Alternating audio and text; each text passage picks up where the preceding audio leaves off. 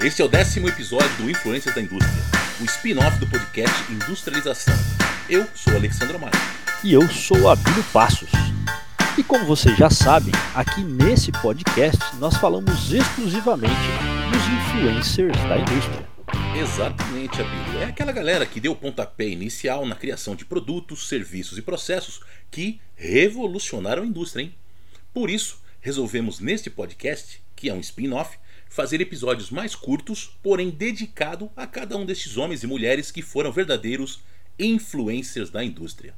É isso aí, Ale. E no episódio de hoje, nós vamos continuar a nossa série aí em que nós estamos falando dos influencers da indústria que contribuíram para aquilo que hoje nós resumimos aí no termo Lean, o Lean Six Sigma ou Lean Six Sigma, e que são utilizados atualmente como sinônimo de fazer as coisas de forma mais leve, mais fácil, mais rápida, com maior qualidade, maior eficiência e eficácia, mas que para chegar em todos esses conceitos que nós temos hoje, foram necessários muitos anos de trabalho pesado, trabalho de décadas ou séculos. Bastante tempo, hein? E hoje, Ale, nós vamos falar do influencer que gerou polêmicas. Eita! É, o cara tem uma frase pesada aí, Ale. Ele disse o seguinte: se os erros não são tolerados na gestão financeira, por que não se faz o mesmo com a área industrial?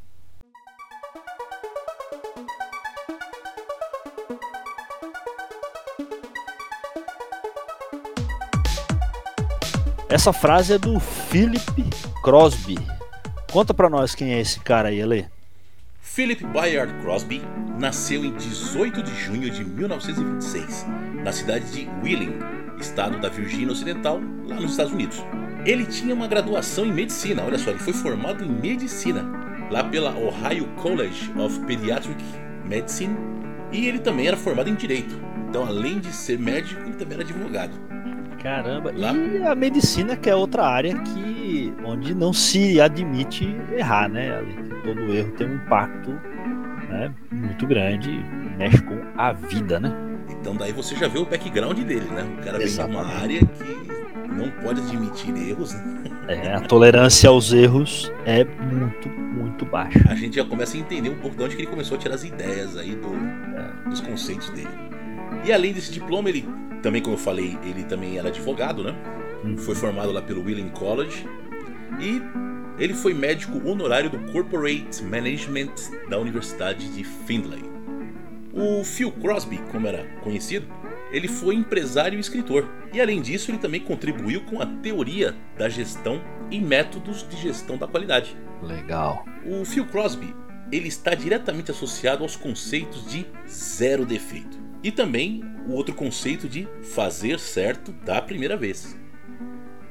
Para ele, a qualidade significava conformidade com especificações, que variam conforme a necessidade do cliente. No ano de 1952, logo após servir lá na Segunda Guerra Mundial e depois na Guerra da Coreia, o Crosby começou sua vida profissional como técnico de testes no Crosley Corporation, que foi uma empresa que, onde ele permaneceu até 1955. Depois, ele foi para a Bendix Corporation, ficou lá de 55 a 57 e na sequência ele mudou de empresa de novo. Ele foi para Martin Marietta, ficou lá de 57 até 65. Legal. E foi justamente nessa última empresa aí na Martin Marietta que ele desenvolveu o famoso conceito de zero defeitos. No Muito ano de 1965, ele foi eleito vice-presidente corporativo de qualidade da ITT Corporation. Cargo que ele ficou aí, né? Ele ocupou esse cargo durante 14 anos. Então ele ficou Caramba. de 65 até 79. Legal. O Crosby ele acabou fundando uma empresa própria, né, de consultoria, no uhum. ano de 1972. O nome da empresa era Philip Crosby Associates, conhecida como a PCA ou PCA em português. Né? chegando a ter aproximadamente 300 funcionários ao redor do mundo Rapaz. e gerando mais de 100 milhões de dólares americanos em receita. Pra época era muita coisa, hein, Ale? Muita grana, né, bicho? Estamos falando é. aí dos anos 70, né? Exatamente. Já no ano de 1979, ele lançou a sua famosa obra né, um livro chamado Quality is Free, que se tornou um verdadeiro clássico da qualidade e vendeu mais de 2 milhões e meio de cópia, Bilho. Caramba! E foi traduzido para 15 línguas esse livro aí. Olha. No ano de 1991, o Crosby saiu da PCA para fundar uma outra empresa. Né? Então, ele era um empreendedor bastante ativo aí, né? Exato. Que também foi bem sucedida essa segunda empresa que ele montou. O nome da empresa é a Career 4 Incorporation. Sendo essa empresa, nessa segunda, voltada à formação e desenvolvimento de executivos. Ah, que né? legal? Então, foi para educação. De educação, isso mesmo. Muito legal. Seguindo os passos aí do, do Jack Welch. Jack Welch, exatamente, exatamente. Então ele formava, né? Essa empresa era responsável pela formação dos executivos e, e alguns anos depois, lá em 96, ele lançou um outro livro com o nome de Quality is Still Free. Quer dizer, a continuação do anterior, né? Continuação do livro anterior, exatamente. E ele era um escritor que usava uma linguagem bem simples, uma linguagem clara e fácil de entender. Uhum. E nessa toada aí, ele acabou escrevendo 13 livros que foram traduzidos para 17 idiomas. Caramba. Vendendo milhões de cópias dos seus livros ao redor do mundo. É, vendeu. Bom, se o primeiro já vendeu 2 milhões e meio, né? Uhum. Imaginamos que os outros também tiveram um volume grande de vendas, né, Ale? Isso aí. É, e o nome dele ele tá muito associado a esse conceito de zero defeito, né, Ale? Sim. Ou o conceito, né? Os dois conceitos, de zero defeito e o fazer certo da primeira vez. Uhum. É, eu, eu comecei a ouvir esses conceitos no meu primeiro emprego na área de qualidade, quando eu tinha 18 anos, faz bastante tempo. faz bastante tempo. É, eu já ouvia esses conceitos, né, de fazer certo da primeira vez. Era um mote da empresa onde eu trabalhei. E na opinião dele, a qualidade significava conformidade com as especificações, quer dizer, fazer o que está proposto. Certo. É que muitas vezes, né, as especificações muitas vezes variam nas empresas de acordo com a necessidade do cliente. Uhum. Né? Tem clientes que são mais exigentes ou menos exigentes, depende muito do público. Então, o conceito de qualidade, aquela qualidade intrínseca, ele pode variar muito, né? Mas o conceito puro de qualidade é fazer dentro do especificado. Né? Você pode querer um produto que dura um ano e para você tá ok, e eu posso querer um produto que dura 10 anos. Você pode, a gente compara isso muito com ferramentas, né? Eu gosto muito de ferramentas e a gente tem as ferramentas de hobby e as ferramentas profissionais. Então, uma ferramenta, enquanto a mesma ferramenta elétrica, por exemplo, é uma ferramenta de hobby, ela é feita para durar é, é, mil horas, a mesma ferramenta de uso profissional, ela pode ter um preço muito maior e é feita para durar 5 ou 10 mil horas. O problema é que, às vezes, o profissional compra uma ferramenta de hobby. Aí não dá certo. E aí, né? Depois de seis meses, a ferramenta não funciona mais e o cara fala que essa ferramenta é uma porcaria. Exato. Né? Por isso que o Crosby trouxe essa ideia de que a qualidade tem que estar de acordo com a conformidade. Às vezes a comunicação de vendas não está correta, né? às vezes o próprio consumidor não se atenta para isso. E aí o objetivo deve ser sempre ter o zero defeito. Não sei se a empresa vai alcançar isso, mas esse tem que ser o objetivo para o Crosby. Uhum. Esse tem que ser o, o alvo. Né? E a meta tá, é, é uma meta extremamente ambiciosa, mas ela é feita para encorajar as pessoas a melhorarem continuamente. Sim. Então é uma meta que pode até ser inatingível, mas ela tem que ser sempre buscada, né? E aí ele defende que o zero defeito não é só um slogan, mas um padrão de desempenho da gestão. E justifica essa ideia com a seguinte pergunta, né? Que é a pergunta que a gente falou lá no começo. A pergunta, uma das perguntas mais polêmicas dele, se os erros não são tolerados na gestão financeira, por que não se faz o mesmo na área industrial? É interessante, né? Porque ambas mexem no bolso, né? Exatamente. Eu já trabalhei muito com gestão de custos, Ale, você também, e nós dois já trabalhamos muito com gestão de produção, né? planejamento de produção, e, e a gente sabe, é, é, muitas vezes o tom da liderança, o tom da gerência, né? O, do, donos, às vezes das empresas, dos gestores, é, quando tem um erro é, é, de produção, né, um erro de execução na produção, e quando tem um erro financeiro, né, que é uma perda. Nos dois tem perda, né, Ale? Sim, sim. Mas o erro financeiro, o cara fala assim: ah, é, é, paguei errado o um imposto e não vou ter é, ressarcimento. Putz, né? Perdi 10, 20, 50 mil reais. A gente sabe qual é o tom né? E quais são as consequências num erro desse. E às vezes um erro na produção, né? Perdi uma peça, perdi tantas peças e teve aqui uma perda de 50 mil reais. Uhum. Muitas vezes o tom é muito mais brando, né? Sim.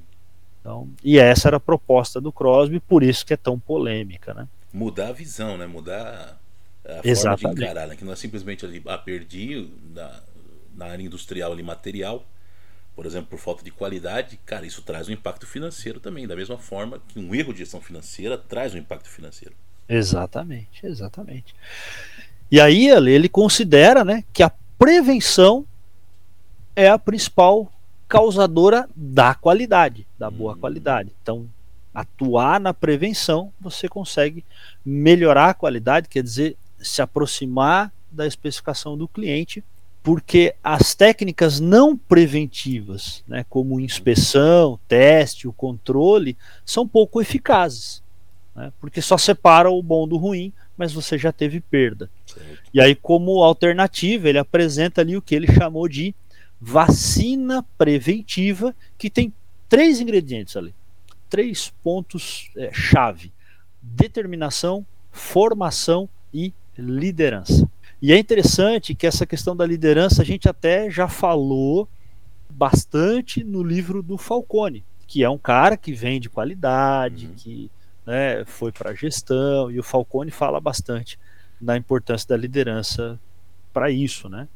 E ele fala, ele tem, o Crosby tem um, um são 14 pontos para melhoria da qualidade que ele criou, né, que é, é, são famosos esses 14 pontos para melhoria da qualidade. Uhum né, onde ele enxerga esse esforço como um processo contínuo e não como um programa, pelo qual a melhoria da qualidade deve ser perseguida de modo permanente. Entendi. Né? Então não é só um programa que vai ser, vai ter algum tempo ali, né?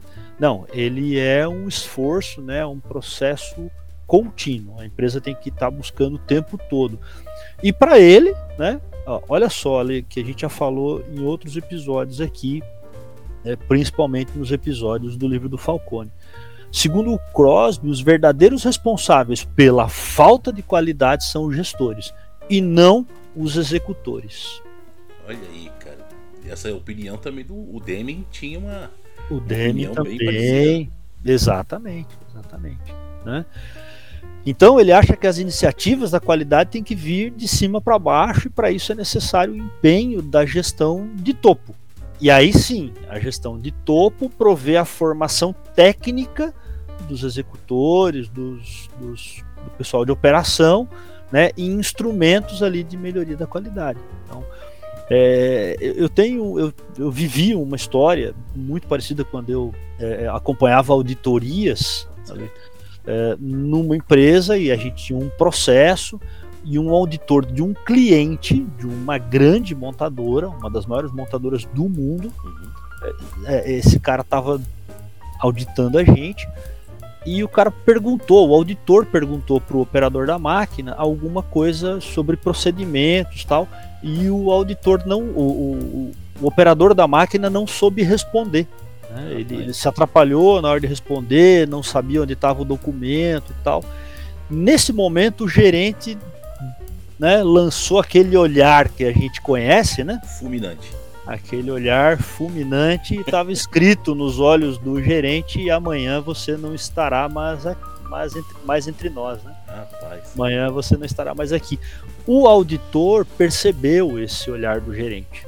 Né? E o auditor falou assim: é, eu percebi a sua expressão. Só que a culpa não é dele, a culpa é sua. E se eu voltar aqui daqui três meses, que eu vou voltar daqui três meses, e esse operador não estiver mais aqui, eu não vou dar a não conformidade como resolvida. A não conformidade só estará resolvida se esse cara estiver aqui e treinado, assim como os outros que eu vou auditar. Que a culpa não é dele, a culpa é sua, falou pro gerente. Então é, é isso. Eu sempre trouxe essa história comigo, Ale, uhum. né? Até nas aulas, na formação de, de gestores, né? Lá no MBA, porque isso é importante e a gente tem essa tendência, né? De, de o operador errou, culpar o operador e a solução é trocar o operador. Mas né, o Crosby mostra que isso não é verdade. Né? E aí, como você comentou, o Deming já falava, o, o Falcone também falava. Então é bem interessante isso, né? Como isso deve acontecer. É interessante, né, cara? Você vê a contribuição do Crosby para a qualidade, né? Uhum. E além disso, né, além desse pensamento que você acabou de, de, falar, grande parte das contribuições que o Crosby fez, elas foram resultado, cara, nada mais nada menos do que 40 anos de experiência trabalhando nessa área, na área da qualidade. Então. Né? Então as é. teorias, né, as práticas aí que ele acabou desenvolvendo, né, uhum.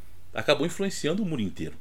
Exato. Então, para o Crosby, assim como você acabou de, de comentar essa história, né, uhum. as ações voltadas à qualidade, elas têm que vir da alta direção. Uhum. Né? Então, o auditor é que você presenciou essa história e com certeza o cara sabia bem disso, né? Com certeza. O Crosby tava, o Crosby já tinha, digamos, pregado né, essa palavra. é isso aí. Que realmente tem que vir da alta direção. Então tem que ser Exato. algo que vem de cima para baixo, o famoso top-down, né? Exatamente, exatamente. Porque é ela que tem que encabeçar o movimento do SGQ, né, que é o Sistema de Garantia da Qualidade. Isso. Organizar esse sistema, ensinar, engajar todos os envolvidos pelo exemplo. Então ela Exato. tem que dar o primeiro exemplo, né? Não é simplesmente, ah, vamos adotar o sistema que tá aí, ó, o, o roteiro, siga um roteiro. Não, tem que aplicar e ser o exemplo de Exato. aplicação, né? É isso aí. Então, o Crosby ele pensa que um sistema de gestão eficiente é aquele que proporciona a todos que trabalhem com qualidade e mais que isso, que deixe claro aos seus integrantes que o objetivo da qualidade é alcançar zero defeitos. Daí o conceito, né? Uhum. E é interessante você falou o top-down, né, Ale? Porque muitas vezes a gente vê o top-down nas empresas como uma coisa negativa, né? Com uma conotação negativa, né? É, é, até a gente ouve lá, né? O top goela down, né? que é simplesmente não, o, o, o chefe manda e todo mundo obedece, né? Isso. né? Mas o top down é, é, pregado ali pelo Crosby não é eu mando e a turma obedece. Não, eu tenho que dar o direcionamento e capacitar, proporcionar as pessoas a serem treinadas e capacitadas para realizar aquele propósito. Então é um top-down do bem, né? Sim, sim. então é interessante. É pelo exemplo mesmo, né? Exatamente, pelo exemplo, né? E, e esses conceitos, né? Então, o Crosby criou, né? Vamos falar um pouquinho mais então desses conceitos que o Crosby cunhou, né? Que o Crosby Sim. deixou para gente. E, e, ele foi um dos primeiros profissionais ali da qualidade, né? Que associaram qualidade a requisitos. Hoje é muito claro para nós qualidade e requisitos, que a gente tem um monte de normas, né? Tem é, para cada segmento aí tem normas específicas, né? As ISOs 9001, 22000, é, é ISO 17025, a ISO TS, que agora virou IATF. Então a gente tem muitas normas diferentes que têm seus requisitos pré-estabelecidos e que refletem na qualidade.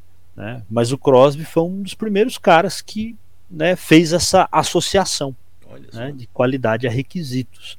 Né? Porque antes do Crosby eh, tinha um conceito muito vago desse assunto. Como se a qualidade fosse apenas algo bom, algo nobre, algo legal. E além disso, a qualidade geralmente se dedicava a contar defeito, contabilizar os erros, né? separar o bom do ruim no final da produção. Né? E aí, com o Crosby, né, ele começou a estabelecer isso, né?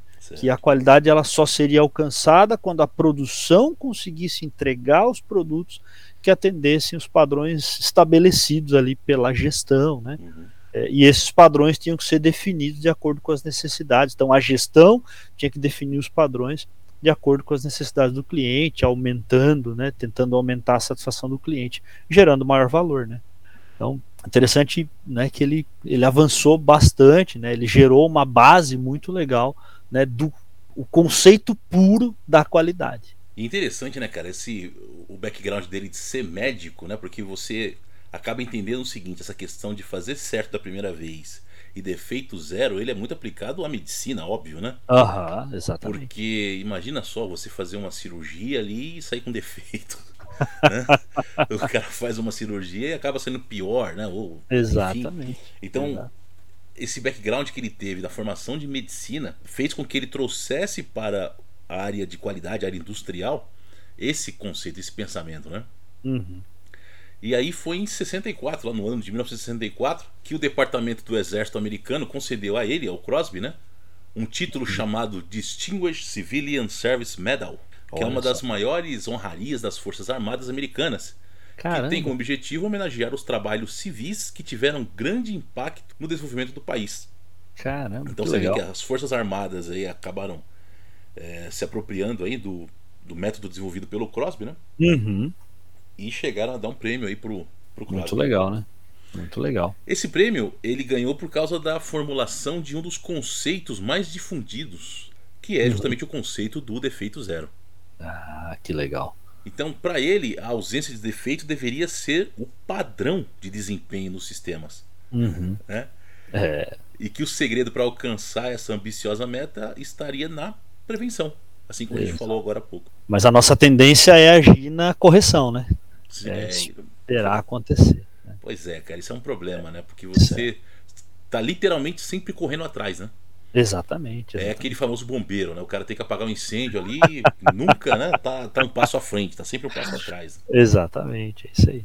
E o Crosby, ele defendia que os defeitos deveriam ser antecipados e evitados. Então, olha só, uhum. de novo, né?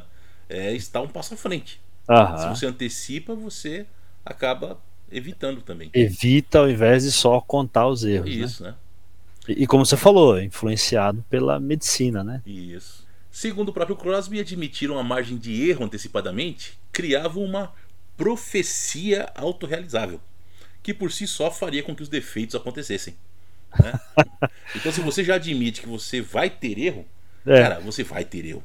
Vou ter 3%, 10%, 5%. É. Ah, não, não. Ah, eu já ouvi bastante isso ali, né? Não, no nosso ramo é normal, né? O cara busca o benchmarking, né? Uhum. Não, né, no nosso ramo é normal aí 10% de erro. Tá, mas peraí, normal aonde, né?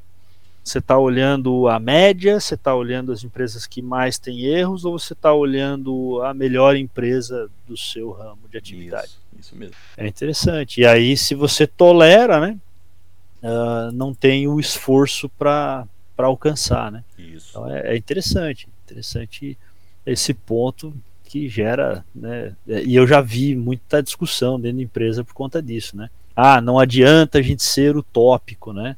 Não adianta a gente buscar uma meta inatingível. É qual a próxima meta? É, eu posso até fazer trabalhos que reduzam, né, para a próxima meta, mas a meta final tem que ser essa. Uhum. Né? E, ah, mas eu nunca vou parar de melhorar. Sim, esse é o objetivo, né? Esse é o objetivo, de nunca parar de melhorar. Né? Isso. É o PDCA. E, e, exatamente, o PDCA. Né?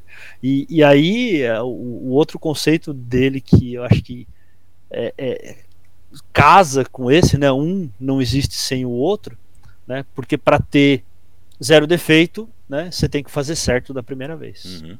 É, fazer certo cada peça, cada produto, fazer certo da primeira vez, não ter, uh, então buscar, né?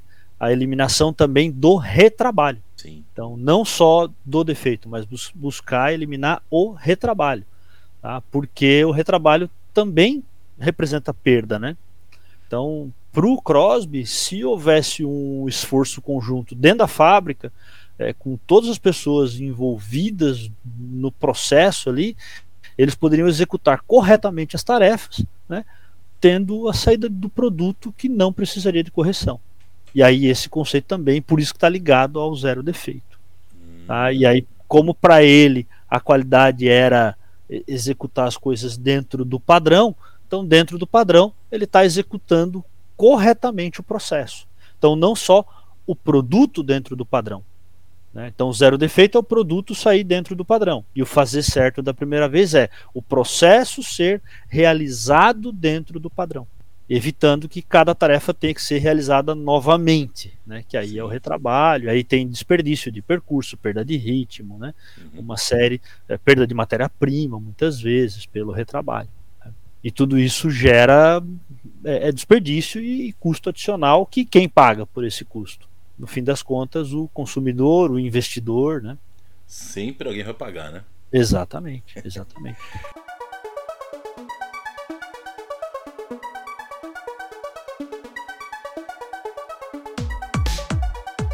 Outra, outra coisa também que está junto né, desse pacote aí de pensamentos aí do, do Crosby, o que, que é? Uhum. É o custo da não qualidade. Hum. Ele defendia fortemente, cara, que a uhum. qualidade ela é gratuita. Sendo este, inclusive, o tema principal de dois dos seus livros. A gente falou ali o nome dos livros agora há pouco, né? Isso. Para ele, os custos envolvidos quando a qualidade não é atingida são muito maiores que os custos gerados pelo SGQ né, o sistema da garantia de qualidade. Uhum. Fazendo com que não investir em qualidade seja muito mais caro do que implantá-la. Olha aí. O Crosby, Realmente. Sim, o Crosby defendia também que isso ocorre porque sem uma gestão eficiente, olha de novo a gestão, né? Uhum. Os níveis de retrabalho e desperdício, por exemplo, eles são muito mais altos. E ele também acreditava que sem qualidade, os processos tornavam-se mais confusos dificultando a melhoria contínua e reduzindo a produtividade. Então a perda vai além é, é, é, simplesmente do produto ruim, né? Sim. Porque muitas vezes a, é isso que se é isso que se contabiliza, né? Uh, em muitos trabalhos de custos, eu vi, com certeza você viu também, uhum. uh, como que se mede o custo da não qualidade. Ah, quantas peças com defeito? 10, tá bom. Então meu custo, né, meu, meu custo da não qualidade é 10. Mas aí, pelo que você acabou de falar, o meu custo da não qualidade é 10, mais todas as outras, as outras perdas no processo que isso gerou, né? Isso, exatamente. E que raramente é medido, né, Lê? Cara, é difícil você ver uma empresa que mede isso aí, viu? É, eu já passei por muitas empresas, você também, e eu assim passei por poucas que faziam essa medição, que olhavam para isso, né, da forma como deveria, né? Eu diria que bem poucas mesmo. Exato.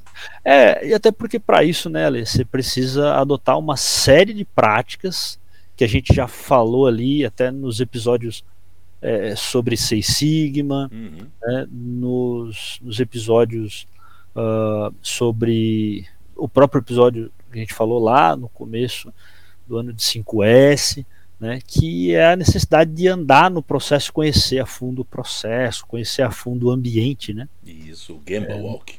Exatamente, o Gamble Walk. Porque você é, não basta conhecer os números, né? Você tem que conhecer o que, o que causaram esses números, né? Isso aí. Né? Até aquela questão da estatística que a gente já falou, né? Porque se você olhar só estatística, só correlação, né, você vai ver, ah, deu correlação positiva, né? Eu, eu, falei, acho que até em algum outro episódio nosso, não lembro qual, mas eu já falei essa história que ah, é correlação positiva, né? A, a, se eu pegar é, número de afogamentos e venda de sorvete, né, no verão as duas aumentam, né? É. Então eu posso dizer que sorvete causa afogamento? né? A correlação é positiva, né? É verdade. então tem que tomar muito cuidado. É, é, correlação não representa causalidade, mas para conhecer a causalidade eu tenho que conhecer o ambiente. Né? Eu tenho que andar no processo, eu tenho que conhecer a fundo o processo. Por isso que vários desses influencers que a gente já comentou são influencers que é, trabalharam dentro do processo, gostavam de visitar fábricas, gostavam de visitar é, o, a, as lojas, né, os armazéns, os ambientes onde eles trabalhavam. Né? É uma coisa que o pessoal às vezes pergunta para mim, né? É, o pessoal novo está começando às vezes nessa área de manufatura. Ah, cara, o que, que eu preciso saber, né? Para uhum. poder começar a entender mais de PCP, de manufatura, não sei o quê. Falei, cara, primeira coisa, você já andou na fábrica? É. Anda em é fábrica, vai no é YouTube assistir vídeo de fábrica. Isso, é, isso é o básico, né? Pisa no chão de fábrica, sinta o cheiro do óleo ali do chão ah. de fábrica, né? Sinta o calor ali da fábrica. Isso é a Exato. primeira coisa, cara. Porque Exato. na teoria, você assim, a, a, a, teoria até você pode ter uma noção, uma ideia, né? Exato. Mas nada substitui a experiência, né? De você realmente pisar ali e saber o que é aquilo ali. Exatamente. Eu, eu particularmente adoro andar em fábrica, né? Eu sempre fui. A, andar na fábrica era meu momento de descompressão, muitas vezes. Uhum. Né? Mas eu conheci muita gente que não gostava, justamente por causa do calor, do cheiro do óleo. né? Ah, eu volto com a pele grudando. Não, não, tem nada que um banho não resolva, né, Isso né, Ale? E, Ale, é, o Crosby ele deixou um conceito ali também que ele chamou de quatro absolutos de Crosby. Quatro? Quatro absolutos. Então, é, é, que todos esses aspectos que a gente falou até agora, as coisas que ele contribuiu aí com a qualidade, eles são resumidos naquilo que é, é, é sintetiza, né? Uhum. Ah, e foi, ficou conhecido como os quatro absolutos do Crosby. Ah, e quais são esses quatro absolutos? Diga lá. Né? O primeiro é que Qualidade significa conformidade com as exigências do cliente. Desempenho padrão é igual a zero defeito. O resultado da qualidade vem da prevenção e a qualidade é medida pelo custo da não qualidade. Então esse é o, é o resumo do trabalho do Crosby, né? Se a gente fosse colocar em, né, de forma muito sintética, esses quatro absolutos, esses quatro pontos é, definem a visão do Crosby. E junto com esses quatro pontos, naquilo que o Crosby deixou escrito para nós aí, principalmente no livro lá de 1990, né? É, para ele as organizações mudam a sua política através de três fases. Hum. Então, primeiro, há uma mudança de convicção quando uma pessoa ou uma liderança da, da organização chega à conclusão de que o problema que a empresa enfrenta é real. Uhum. E que é chegada a hora de tomar alguma providência a respeito. Então, essa é a primeira fase. Na sequência, a segunda frase é o que? É a fase do compromisso. Uhum. Que exige uma demonstração de seriedade. E a terceira fase é a fase da conversão, onde o convertido ele permanece convertido, ou seja, onde a mudança assume uma nova forma de gerenciar não voltando mais aos erros do passado. Olha só. Né? Ou seja, né? até fazendo um paralelo com a conversão religiosa, né? o cidadão ele deixa aquele caminho por qual ele estava indo para ele deixa o caminho, caminho mal, né? É. Exato. Mas para isso, a primeira coisa que precisa acontecer é ele estar convicto. Isso, é isso aí. Né? E não importa a religião, né, Alex? É isso aí. Porque se o cara vai para a religião que acredita, que prega que existe a reencarnação, enquanto ele não acreditar naquilo, não adianta.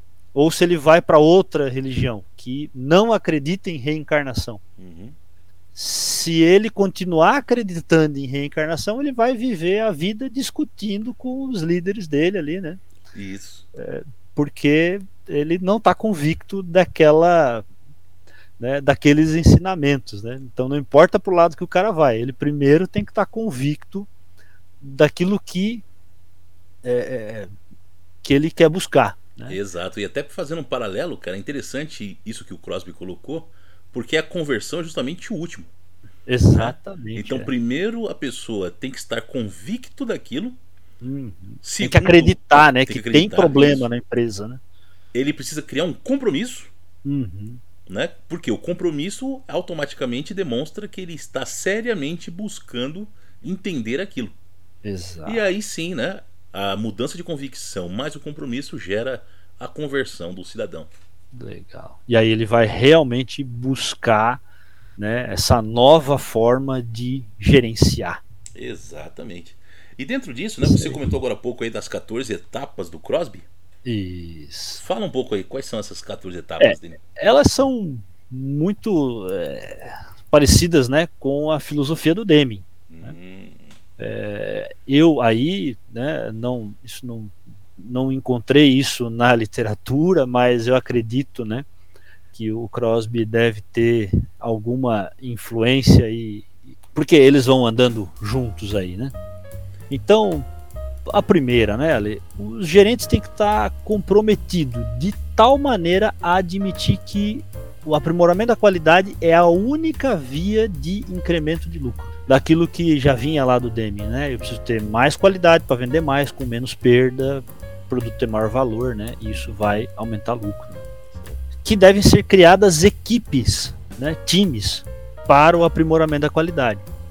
E os chefes, né? Os líderes ali dos departamentos e das equipes têm que orientar essas equipes sobre o propósito e sobre as metas.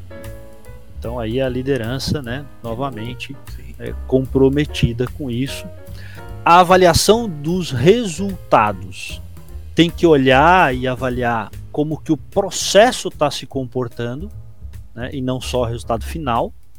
A avaliação dos custos de qualidade, quer dizer, os gerentes precisam estar conscientes em relação à avaliação dos custos de qualidade. E na garantia da qualidade, eles têm que saber comunicar e divulgar as notícias referentes aos custos de qualidade entre os supervisores e os, as pessoas da operação. Ó, a comunicação aparecendo aí. Comunicação.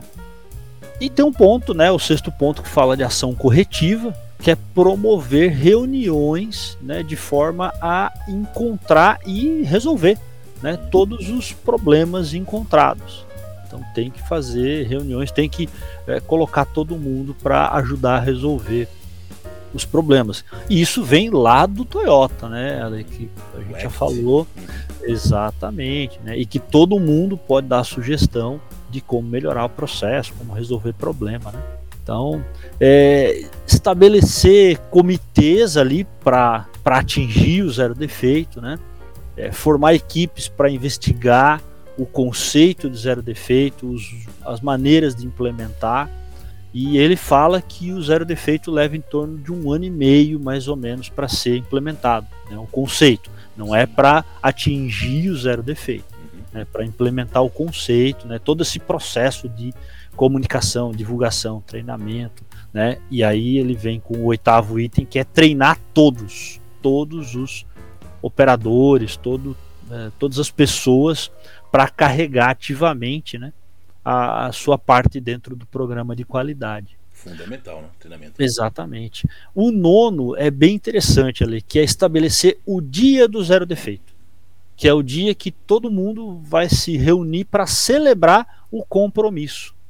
Importante isso também. Né? Então tem um dia do zero defeito que vai colocar todo mundo para pensar nisso, né? Uhum. E aí o décimo é estabelecer metas de melhoria para transformar né, o comprometimento em ação. Então fazer o desdobramento aí das diretrizes, né? E essas eh, todas as pessoas devem estabelecer metas de melhorar a si próprias para seus grupos.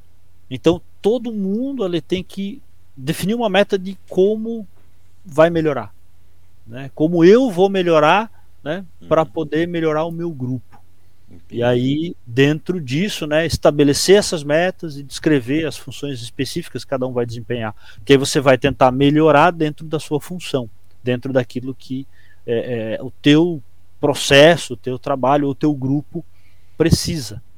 Só com isso que você consegue o 11, que é começar a remoção das causas dos erros, né? Uhum. conhecendo, então, e aí você vai estimular ali os funcionários, as pessoas do processo, a comunicar à gerência os obstáculos que eles estão encontrando para atingir a sua meta de zero defeito. É, é um sistema de identificação exata ali e eliminação dos obstáculos para conseguir o zero defeito. Mas as pessoas têm que é, ser, é, ter essa permissão, né? De olhar para a gerência, de olhar para para os líderes e falar assim: ó, estou com essa dificuldade para poder atingir o zero defeito. E um ponto muito interessante é o 12, que é reconhecer e valorizar aquele que atinge as metas de qualidade. Né? E aí, de novo, o que, que são as metas de qualidade? É realizar o processo dentro da especificação. Legal. Porque dentro do processo você tem muitas etapas. Né? Imagina o, o, processador lá que a gente falou que tem 700 etapas de produção. Pode crer. É, é cada um está fazendo um pedacinho. Eu sei que nem todo mundo vai conseguir fazer tudo dentro das especificações. E a gente vai ter um nível de defeito. Mas aqueles que conseguiram trabalhar dentro das especificações, eu valorizo, eu premio, né, eu celebro com eles. Né? E aí ele fala também do estabelecimento, no item 13, né, que é estabelecer um conselho. É, um conselho para fazer as comunicações é, sobre a qualidade, né, ou comunicações regulares ali também para dividir, né? Problema, experiência, ideias. E por último, Ale, depois de tudo isso, né? Etapa nós falamos final. de três etapas. Qual é a etapa final, Ale? Diga lá. É fazer tudo de novo.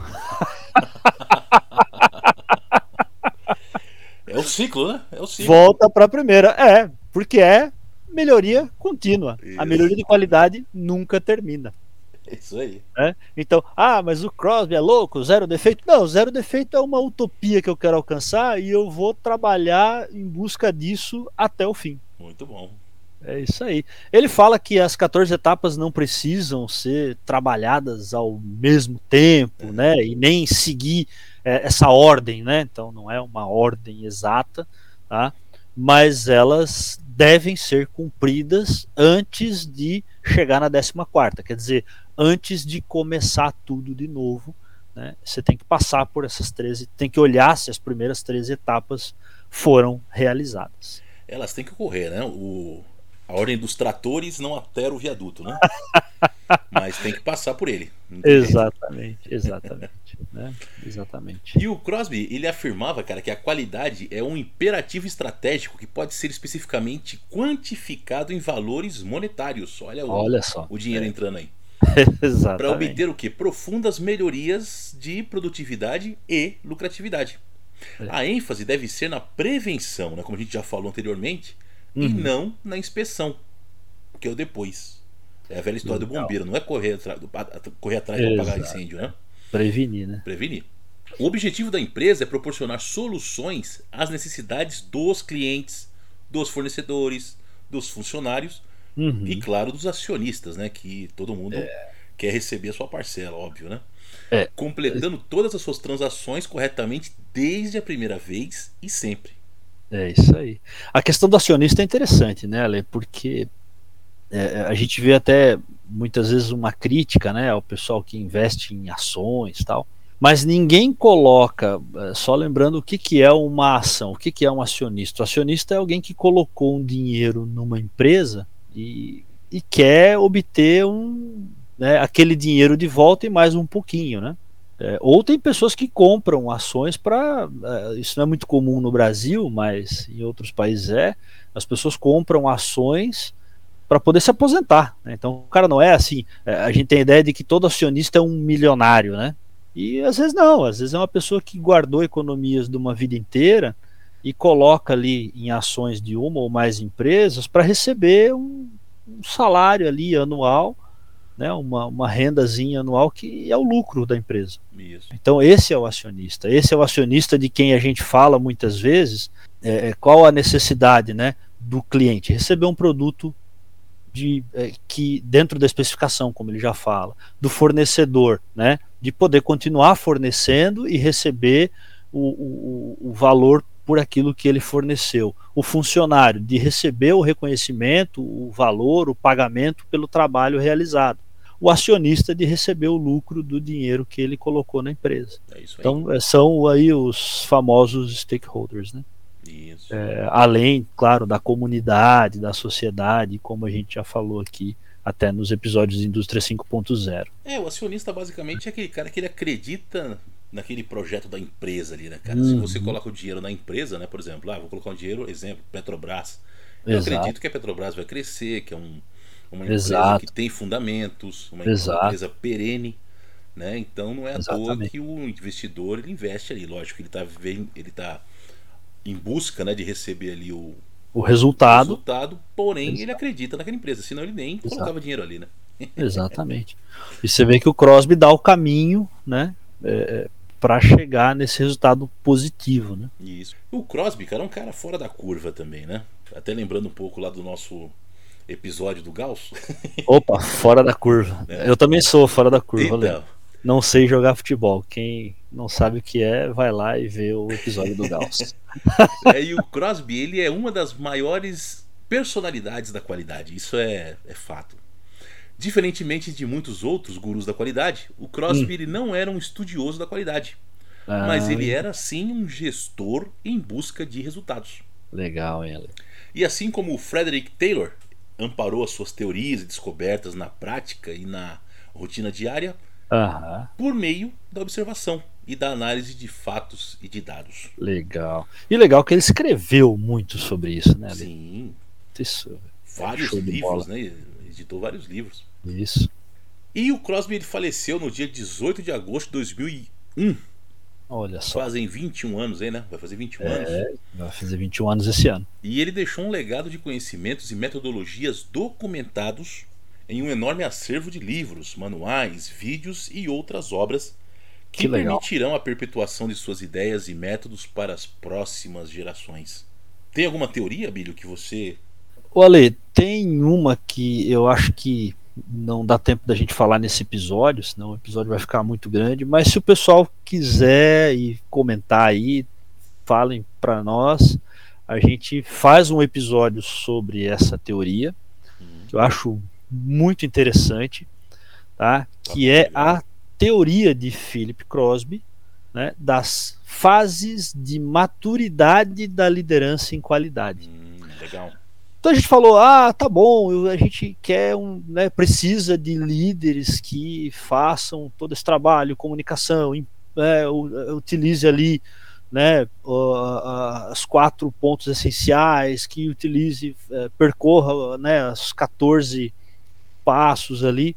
Beleza, mas como que esse líder de qualidade pode chegar nisso? Ele tem cinco estágios para chegar no último estágio ali, que é realmente né, um líder que é, é, é, o líder ideal de qualidade né, que, o, que o Crosby fala. né. Mas aí não dá tempo de, de falar nesse episódio, Ale. Então fica Senão próximo. a gente vai deixar o povo com sono. É. Então, pessoal, comente né, com a gente na- nas nossas redes sociais né, e deem um feedback aí se vocês querem esse episódio sobre as fases de maturidade da liderança em qualidade do Philip Crosby. Beleza? Crosby foi um cara show de bola, um cara realmente um grande influencer da indústria. É, todo mundo que trabalha é, com qualidade ou que tem alguma relação com a qualidade, com certeza utiliza conceitos deixados por ele. O Crosby realmente foi um cara de qualidade, hein? Verdade, hein, Ale? Verdade. É isso aí. Muito legal. Beleza, pessoal, muito obrigado e até o próximo influencer da indústria. Valeu, Abílio. Valeu, galera. Até a próxima.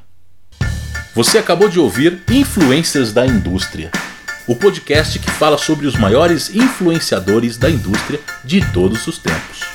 Esperamos que você tenha gostado. Se você perdeu os episódios anteriores, te convidamos a ouvi-los e para isso digite Influencers da Indústria na busca do Spotify ou no seu agregador de podcasts.